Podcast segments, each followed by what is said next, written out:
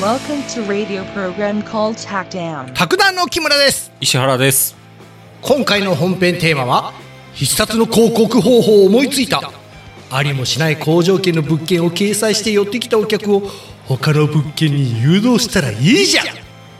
おまけテーマは赤い靴を履いていた女の子が実在したらしい。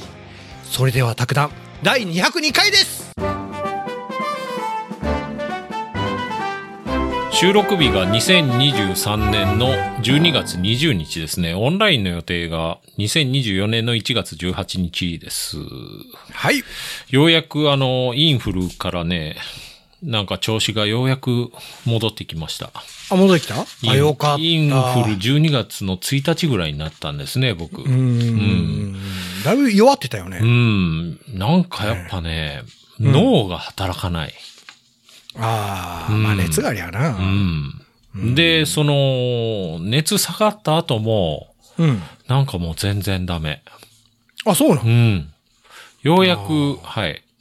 うん卓談も取ろうかなっていう感じになってきたというか。いや、ちょっと待って。その後何回か撮ってるよね。そうそうそう。もうそれはほんまにね、もう義務感で、ただただもう。うんしかも200回撮ったよね。うん。はい。今日はね、あの、令和5年に行われた問い31。これも宅建業法ですね。もうこれもね、簡単です。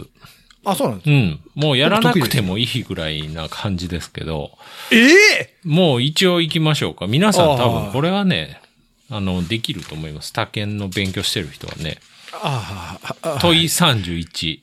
はい。はい。えっ、と、問題が、宅地建物取引業者がその業務に関して行う広告に関する次の記述のうち、広告ですね。はい。えっ、と、宅地建物取引業法の規定によれば正しいものはどれかと。で、はい選択肢の1も行くと、はい。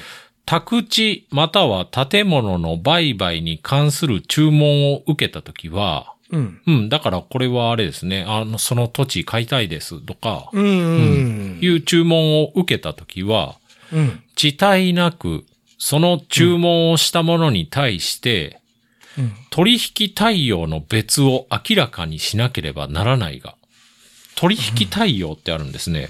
これね、あのー結局、不動産業者がその取引に対してどのように関わってるかっていう話で。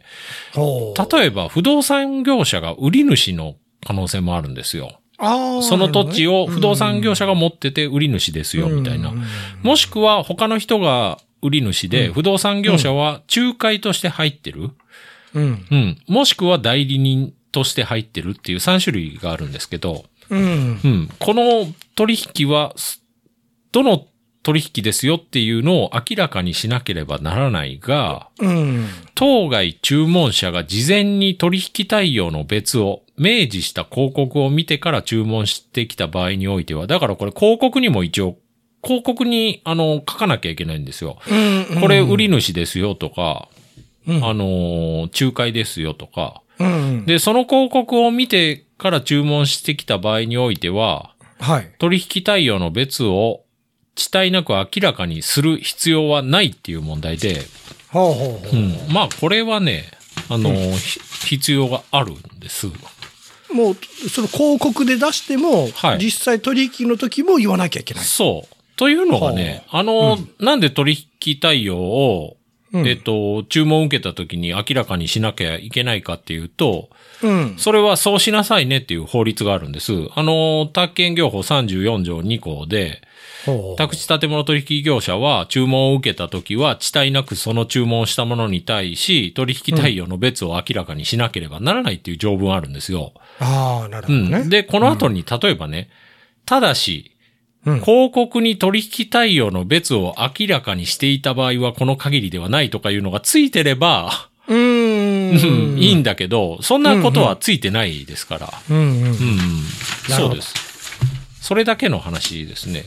ああ。ちょっとこれね、えっと、はい不動産流通研究所リワーズの記事から行くんですけど、取引対応の明示って何ですかと。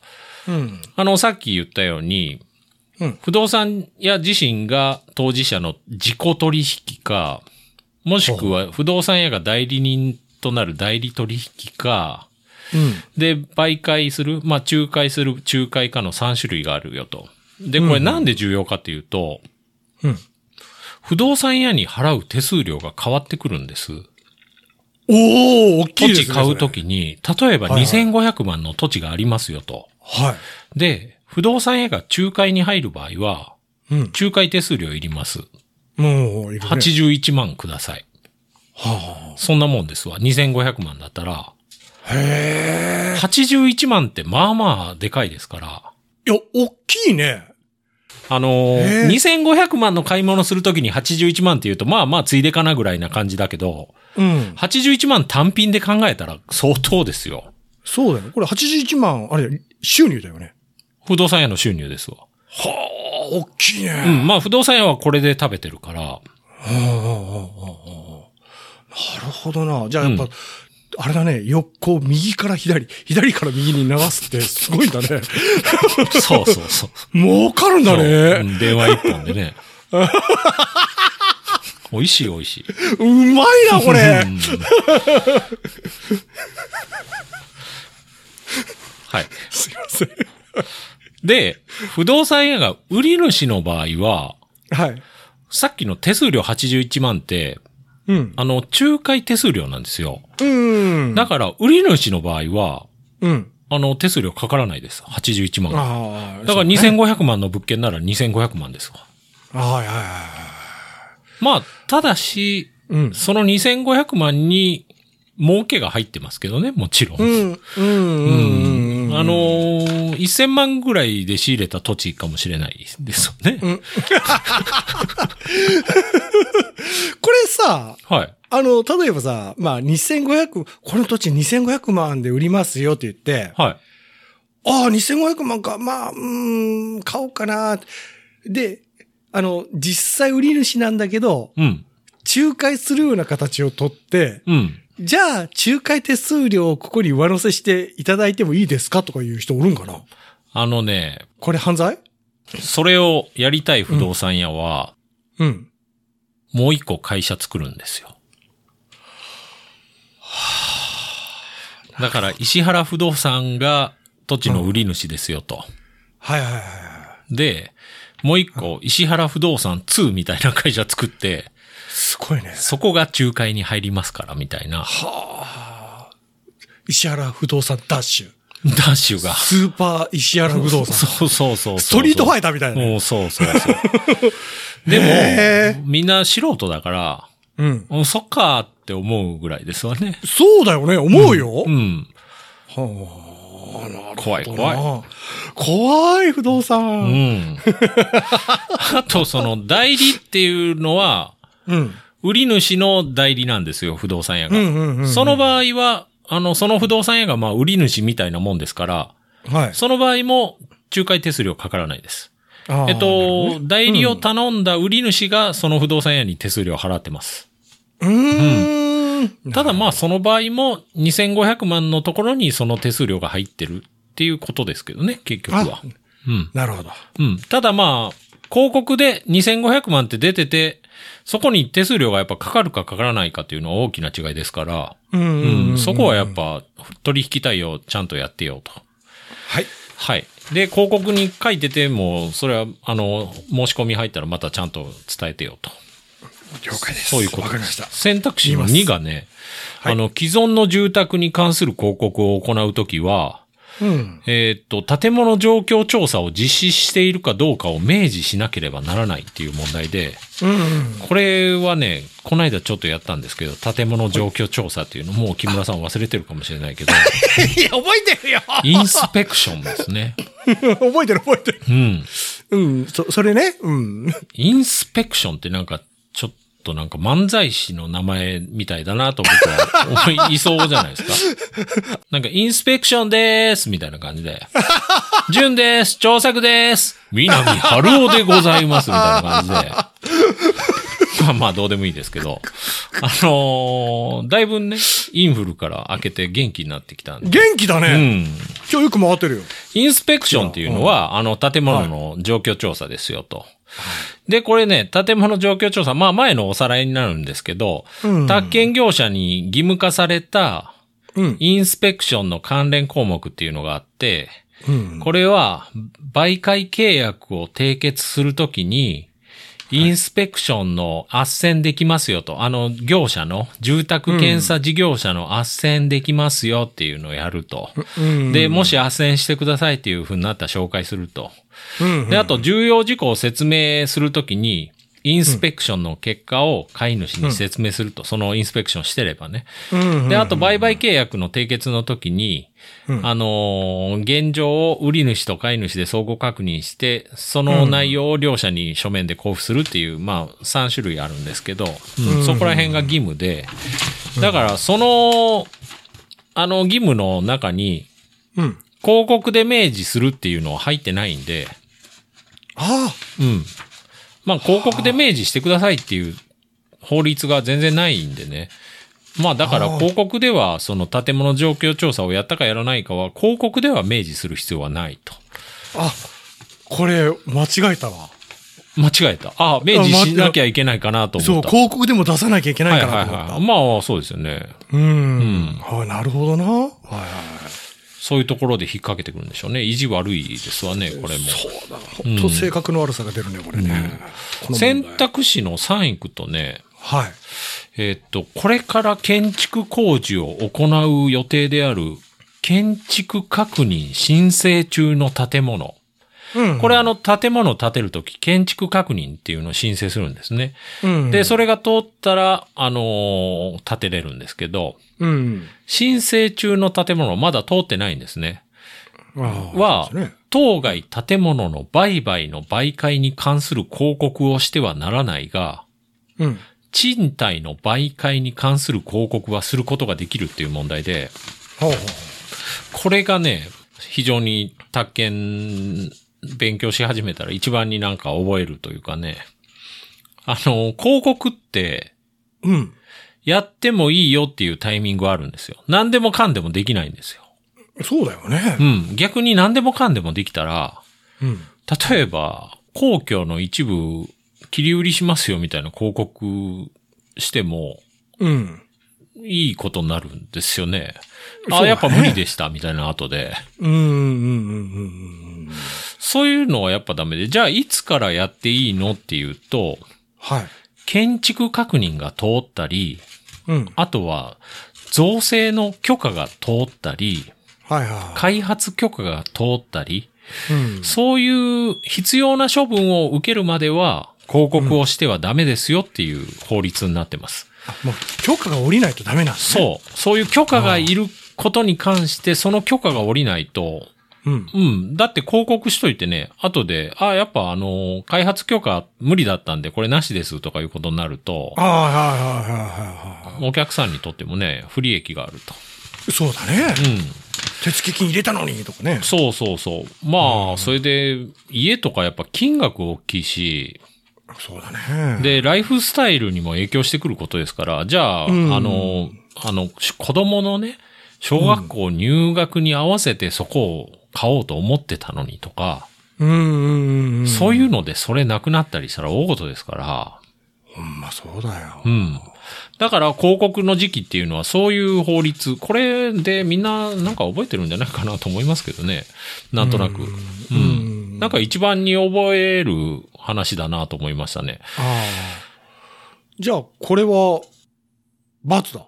と、媒介に関する、賃貸の媒介に関する広告はすることができる、できません。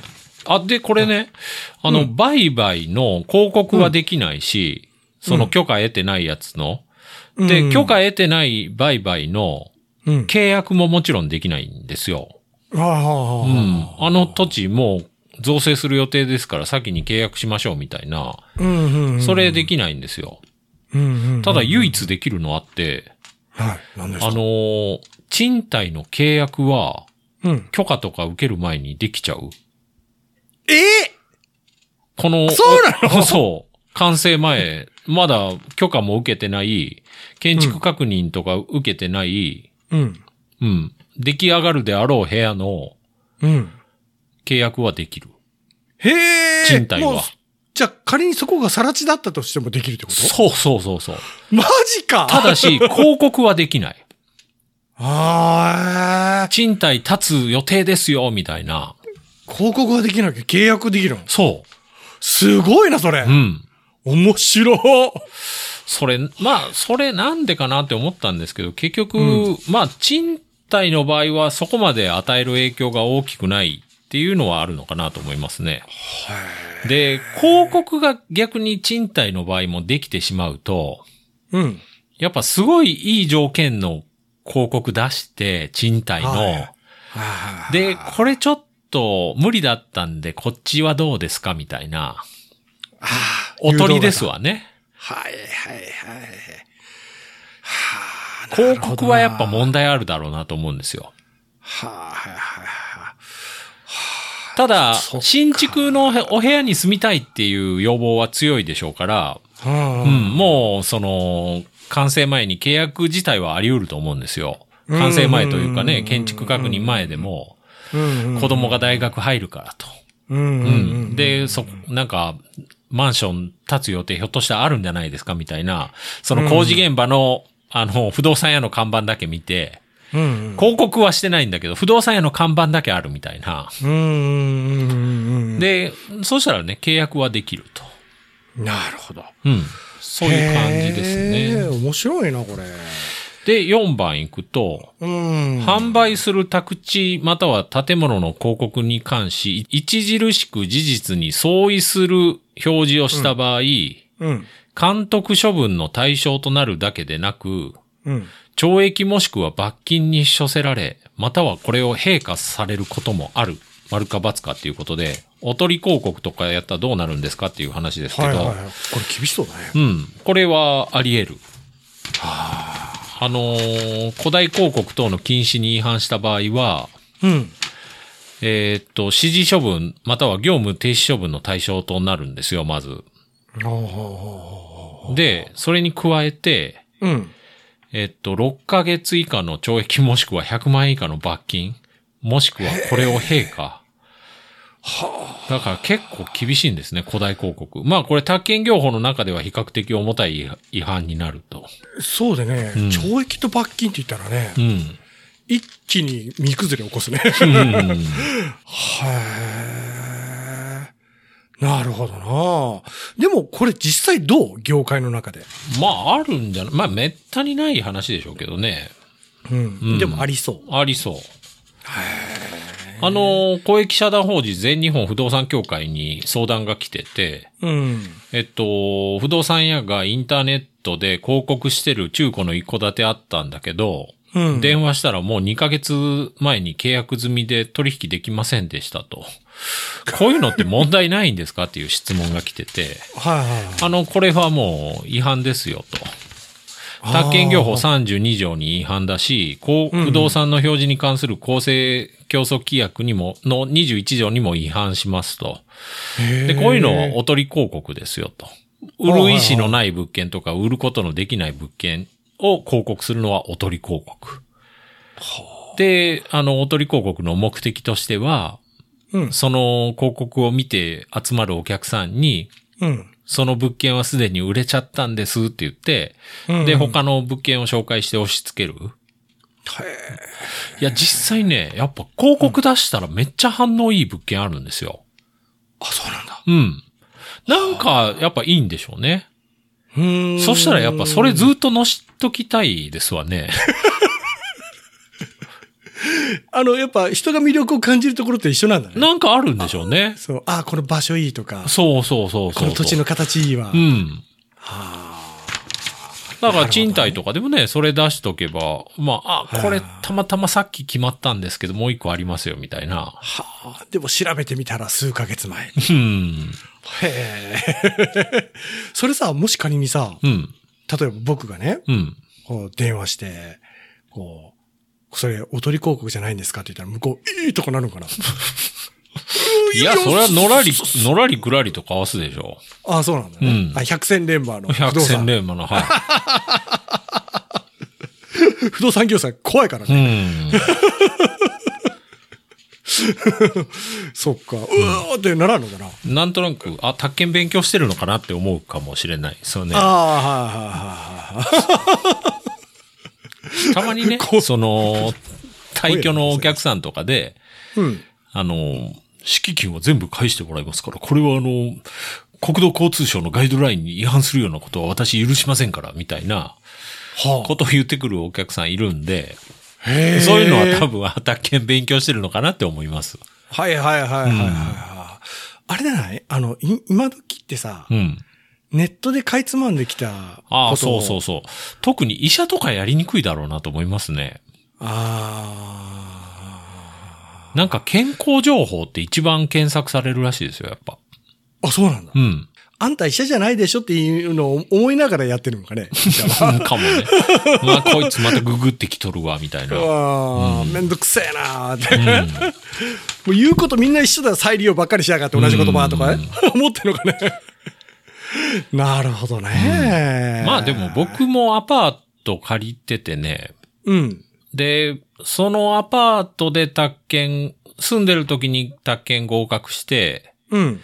もう10年以上前ですけど、うん。で、その後、退去したんですけど、その時、はい不動産の仕事とか全然やってないんですけど、うん。その部屋の確認しに来た兄ちゃんに、僕も、あ、僕宅建持ってますからとか言いましたから、あ、でも、そう、やっぱ、医者さん言われる側としては構える？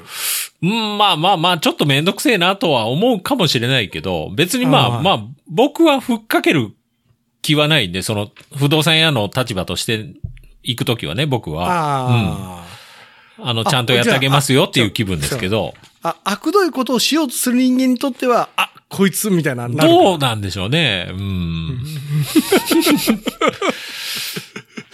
へえ、行ってみようかな、僕も。うん。卓球士持ってますから。うん。言ったらいいですよ、そりゃ。一応、宅建業法の32条で、あの、はい広告するときは、はいえっと、こういうのやっちゃダメですよっていうのがあって、著しく事実に相違する表示はダメですよと。ああと、実際のものよりも著しく有料もしくは有利であると、人を誤認させるような表示をしちゃダメですよと。うん。いう風になってますねうん。で、それやった場合は、あの、指示処分とか、業務停止処分とか、で、もっとダメだと免許取り消し処分もああり得るし、で、6ヶ月以下の懲役または100万円以下の罰金の定めもありますよと。うん。で、もう一個ね、不当景品類及び不当表示防止法って、まあ、景品表示法って言うんですけど、うんうん。そこでもルールがあってね、物件が存在しないため、実際は取引することができない物件を広告するとか、うん。あの、存在はするけど、やっぱり人が入ってて取引できない物件とか、う。うんん、そういうのも、は、あの、広告が禁止されてますよと。あうん。これやっぱ、あの、違約金とかの、あの、措置を受ける場合ありますよと。あ。うん。うん。で、なんかやっぱね、インターネット広告とかね、うん。載せてれば、お客さんは、なんかあるのかなってやっぱ思いますよね。そりゃ思ううよ。ん。で、一部の宅建業者は、うん。そのもう自分とこで管理できる能力を超えた物件数載せてて、もう全然情報がフレッシュじゃないみたいな、そういうとこありますわ、実際。めっちゃ物件あるな、みたいな。いや、僕ね、バイクのパーツとかネット見るんですよ。うん。これで、例えばこうメルカリとかでカチャカチャってやるじゃないですか。うん。そう、トップでできてね。うん。そしたら、なんか、ソールドアウトみたいになってるんですうよ。ん。チとかなりますもんね。んかん。メルカリはね、まあ、メルカリのあのソールドアウトはね、あの、相場を知る上で非常に重要なんですよね。なるほどな。うん。あ、このパーツはいくらぐらいなんだっていうのがわかるんで、はいはいはいはいはい。まだ売り出し中の分はその値段で売れるかどうかわかんないんで、はいはいはいはい。ソールドアウトになってれば実際その価格で取引されたっていうことですから、ああ、なるほどな。まあメルカリだけじゃなくくて不動産の価格においてもそういうのは重要ですけどね。うーん。なるほどな。いや、こう見たときにね、うんくそーで、もうレアなパーツとかだったら全然売ってない、市場に流れてないやつとか、生産中止になってるうやつとか。ん。さあ、こう見たときに、ち、こう、もう売れたんだったら、こう消せよみたいな思ってしまうんだけどうん、そういう見方か。うん確かに相場は確かに大事やな。うん。そう。ははい。だからこれはまとめとしてはね、あの、集客っていうのは宅建業の要だから、あ。うん。やっぱ多くの顧客を引きつけるのは事業の根幹ですよと。たただ、ルールを無視して、そういう売れたやつとかも載せてると、結局、宅建業者の信頼を失いますよと。そうだね。うんだから、インターネット広告でも、ちゃんと十分な注意払って業務を行ってくださいねっていうまとめ。うん。だって僕、だって竹の勉強、まあ、実際はしてるじゃないですか、こうやってね。うん。すればするほどね、うん。不動産業界不信怖いっすもん感が。、不信感が募っていくと。うん やべえ業界なんじゃねえかなって。はい。そう。働いてる人の半分ぐらいもう懲役刑食らってんじゃねえのかなとか思ってしまう。もうなんか、みんな漏れなく入れ墨が入ってるし。そうそうそうそう。そうそうじゃねえわ。拳に剣だこがみんなあるとかね。はい。これで、あの、終わりです。おまけいきます。はい。えっ、と、おまけはね、前と一緒でね、あの、コンダラ辞典の続きいこうかなと思って、これちょっと僕気に入ってるんで、最高だよ。うん。あのー犬とかでね、チャンピオン犬からう生まれた子供のことを、はい。チャンピオン直視っていうらしいですわ。直角定規の直に子供の子と書いて、チャンピオン直視。で、これを見た人が、うん、あの、チャンピオン、ナオコと見間違えると。だから、ナオコっていう名前のチャンピオン犬なのかなと思って。ザ・和名。そうそうそう。そしたら意外となんか見てると、ナオコっていう犬多いな、みたいな。みんなナオコじゃん、みたいな。太郎どこに行ったんだね。そうそうそうそう。あ、チャン、やっぱナオコにしたらチャンピオンになりやすいのかな、みたいな。勘違いをしてたと。おったけどね、確かに直子って。いろいろいたよ。収める子でも直子ね。うん。はい。次はね、あの、天皇誕生日ってありますよね。それを、なんか、子供が、うん。えっと、天のお誕生日だと思ったと。ああ、可愛らしい、ね。天さんのお誕生日。まあでもなんか意味は通じるなっていう感じもする。ちょっと右翼的な子供だなっていう感じがするんですけど。ちょっとやめて天、天様のお誕生日なのみたいな。いや、うち田舎じゃないですか。うん。さ古いね、農家の家の、やっぱおじいちゃんおばあちゃんなんかはね、うん。祝日のたびに、あの、玄関先になんか国旗立ててますよ。うん あれはまあね、大事だとは思うんですけどね。なんかね、僕たちも微妙なこう教育受けてるから、ああ、まあね。僕たちの先生って左翼の先生多いですから、おそらく。そうだね。うん。だからね、国旗とかダメよみたいな。でも冷静に考えると国旗もまあ重要だろうなとは思うし。う。うんん。でもね、あんまりこう、日本人だからこうしなさいみたいなのもあんまり僕好きじゃないですけど、ううんん、難しいですね。僕らが思ってる日照期と外国人とかね、うん特にあのアジア系の人から見る日照期の印象の違いが、なるほどね。ニュースとか見るとね、うんあのすごいギャップを感じるなと思って。うん僕のやっぱ日照期のイメージってもう暴走族なんですよ。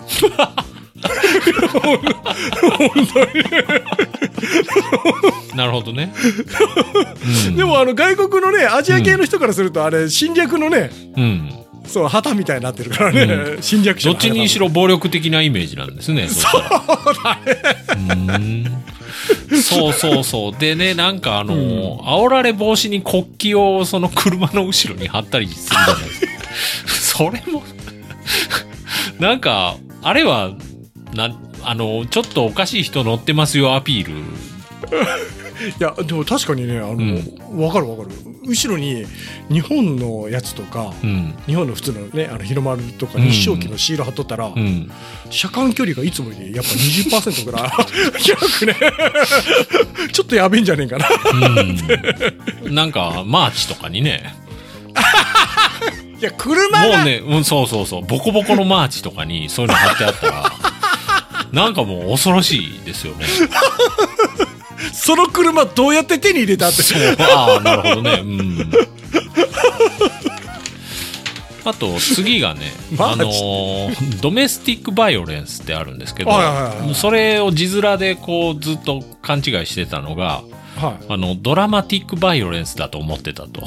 あ、わかるわ、うん。だからね毎、毎晩なんかドラマティックな感じなのかなみたいな。わかるわかる、うんうんドラマのような修羅場なのかなみたいな。はいはいはいはい、英語ってそういうの多いよね そうですね。まあ、ドメスティックってどういう意味なんでしょうね。え暴力的なとかそんなんじゃない？バイ、それバイオレンスでしょ。あバイオレンスかうん。ちょっとググ、ググってみましょうか、ドメスティック。ドメスティックはね、はいあの、家庭的っていう意味らしいです。あ全えそうなんだ、うん。家庭的暴力。家庭的暴力、うん。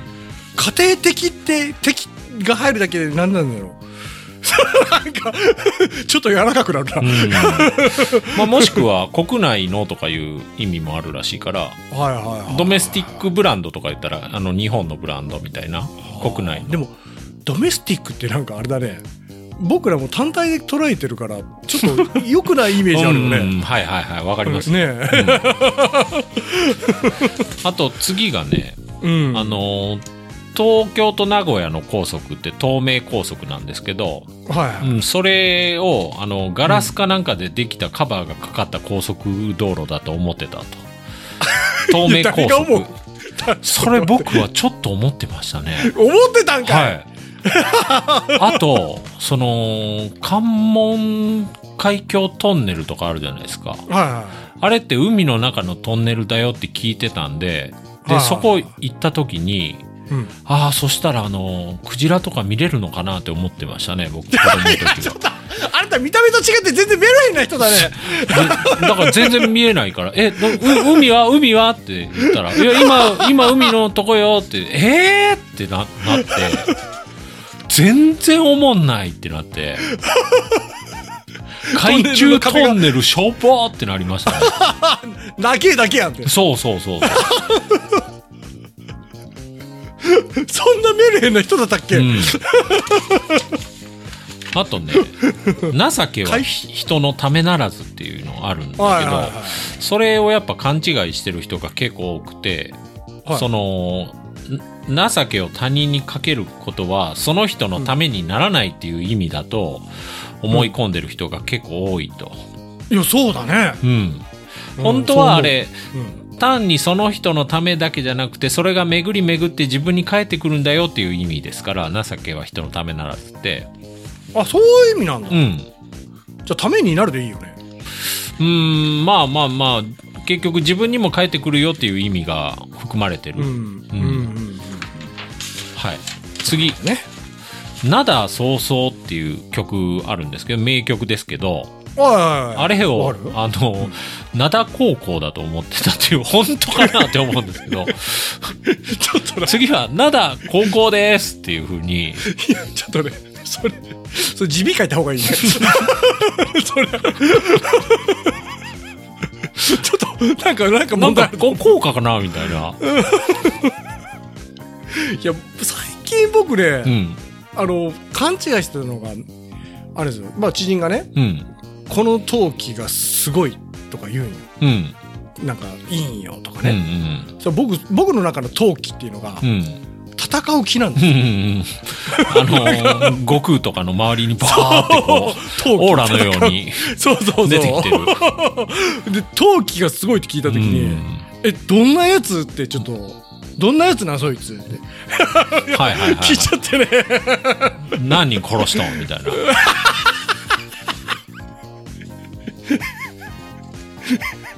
そこまで行く前思わなかった、はい。何人殺すとん？あとはね、あの、松ぼっくりのことを子供が、はい。えっと、バツもっくりって言ってたと。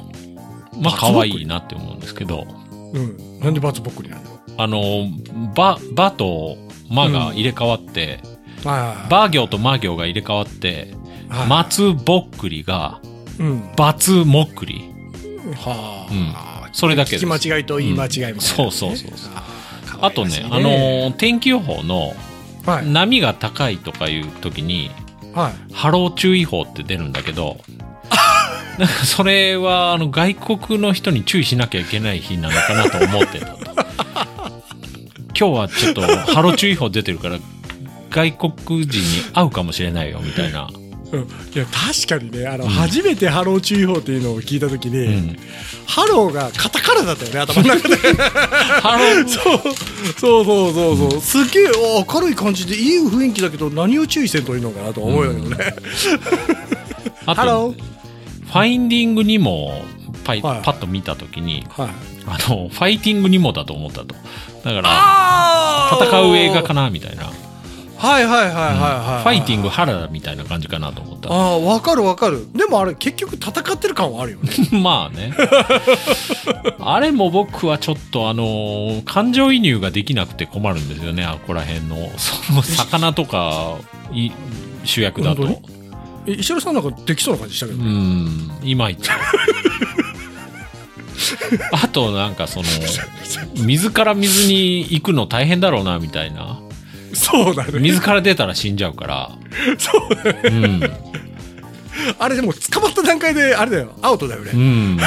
本当だったらねあと、最後がね、うんあの、前もあったんですけど、イージンさんに連れられてがあるじゃないですか。はいはいあれをヒージーさんに連れられてたと思ってたと。うんあだから別にいいじゃんん、みたいな。ああわかるわかるあの歌系で間違えるのってさ、うん。みんな思ってたと思うんだけど、うん小学校とか中学校あたりのやっぱ小中の脳みその中の、うん。で学校の校歌歌ってたら、うん。半分意味わからんことにうんうんなるうんうん。なるほどね。うん。意味わからず歌ってますよね。そうそうそうそう、うん もう本当に音で覚えてたって感じでね、うんまあ、いいんでしょう。歌はね、そんな意味はどうでもいい。いやちょっと待っいや、てよ本当に、そう思います。歌聞いてる時に「あの人の歌詞いいよね」とか言うじゃん。効果いいよねあの歌詞。なんかこの赤い靴の歌なんですけど、はい。このあ赤い靴の女の子って本当にいたらしくて、前もちょっと言ったんですけど、これちょっと最後にウィキペディアから行くんですけど、うん。野口宇城さんっていう人が、うん。えっと、作詞してはいの歌なんですけど、その人がなんか新聞社に勤めてた時に、うん。岩崎佳代っていう人と知り合って、うん。で、この赤い靴の女の子は、その岩崎佳代さんの娘の佐野きみさんがモデルだっていう説がある。きみちゃんのね。はい。この岩崎佳代さんは、うん。あのー静岡出身で、うんで、山梨の紡績工場に働きに出てたと。出稼ぎに。うんで、それが、あのー1902年に妊娠しちゃったと。これがまあ、うんうん結婚せずに妊娠しちゃったと。で、里に帰って、そのキミちゃんを産んだと。で、今度ね、翌年、あの、北海道に移民として移ったと。結構激動だね岩崎佳代さんね、子供連れて。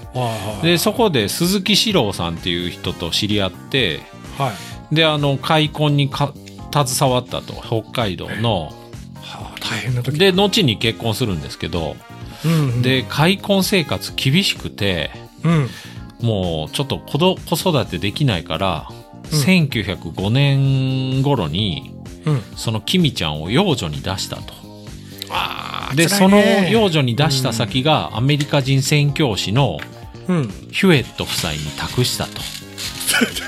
すげえとこ出したな。うん。で、ヒまあュエット夫妻が本国に帰ることになって、うん。その女の子もアメリカに行っちゃったと。行っちゃったんだ。そういう歌。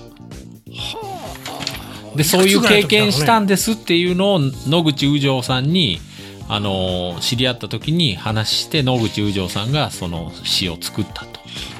じゃあアメリカのどっかにその人の血を引き継いだ受け継いだ方がどっかにいるかもしれないんだね。ところが実際は、キミちゃんは、うん。あのー結核になってて、うん。渡米できずに、うん。東京の孤児院に預けられてて、はい。結局9歳で亡くなってたと。マジかよ、うん、悲しいですね。そうだ結核不治の病だったもんね。そうそうそうそうです。その通りです。ねうん。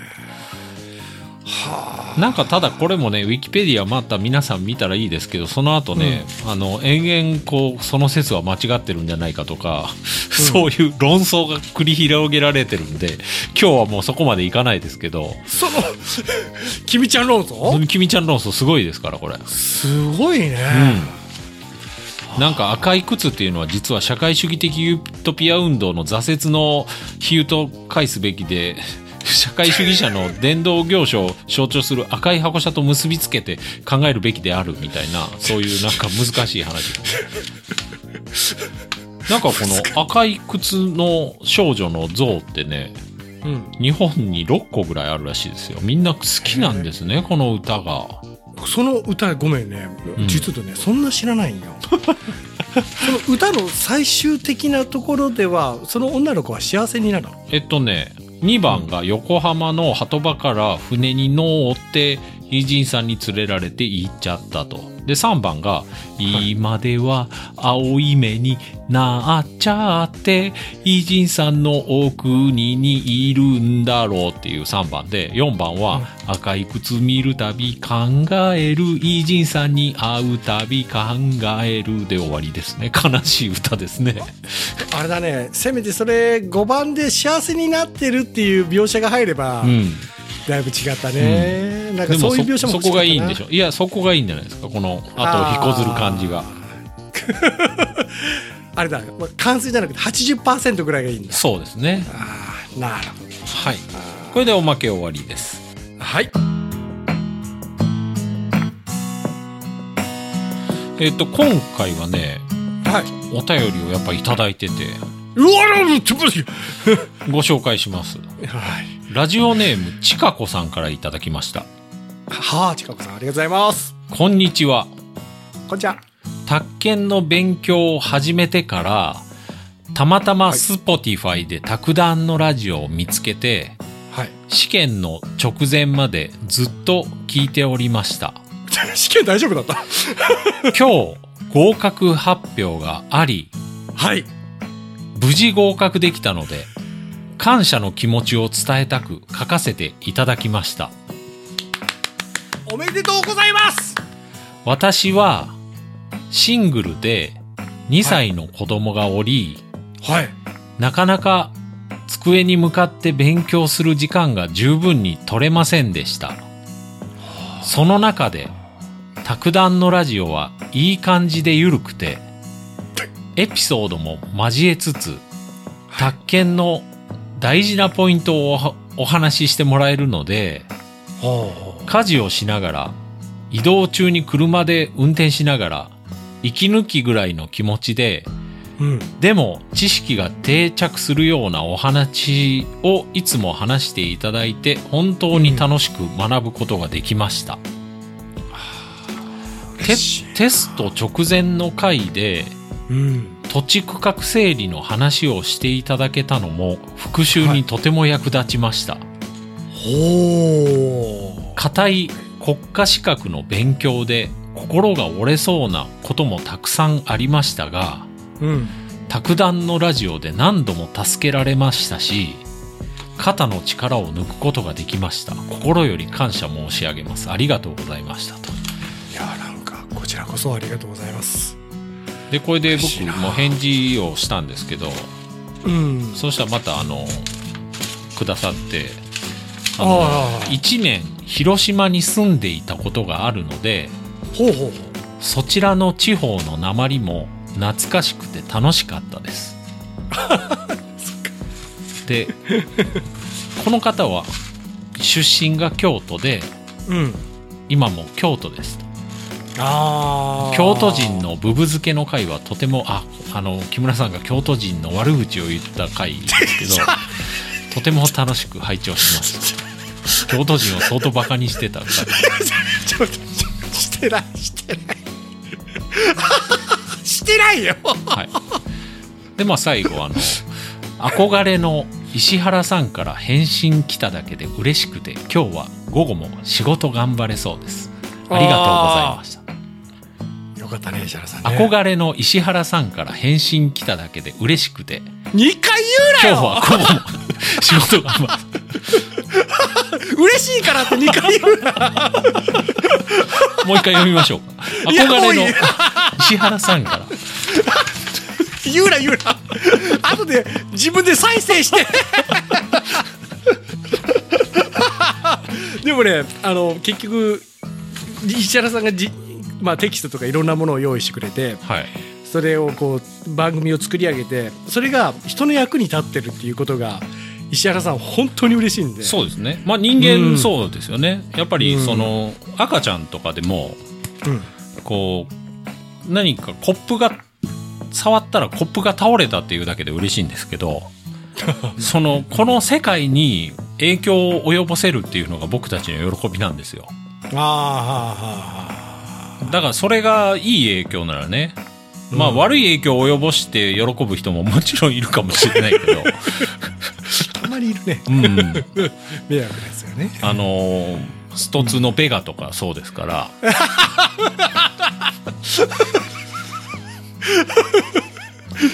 そうだね。はい。例えが。シャドル、シャドルでね、ベガはシャドルのボスですから、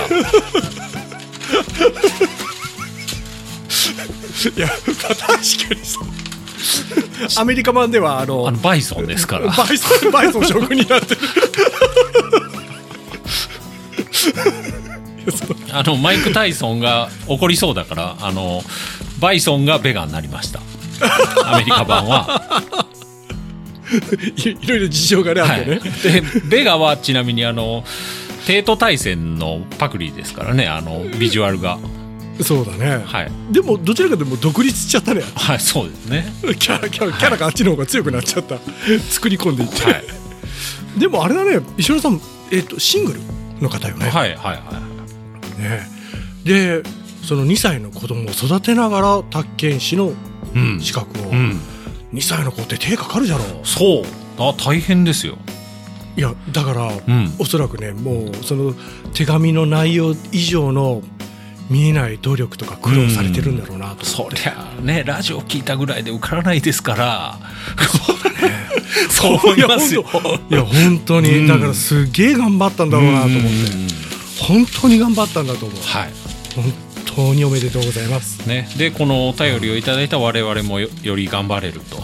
そうだいいね影響が広がっていくと。はい、はい。いい。ねはい。気持ちがいいわはい。あ終わっちゃうの？終わりです。まとまりがいいんで。はい。ああありがとうございました今回もお聞きいただきありがとうございました皆様からのお便りをお待ちしています配信予定とお便りの宛先はたくなんのホームページでご確認くださいでは次回も聞いてくださいねさようならさよなら。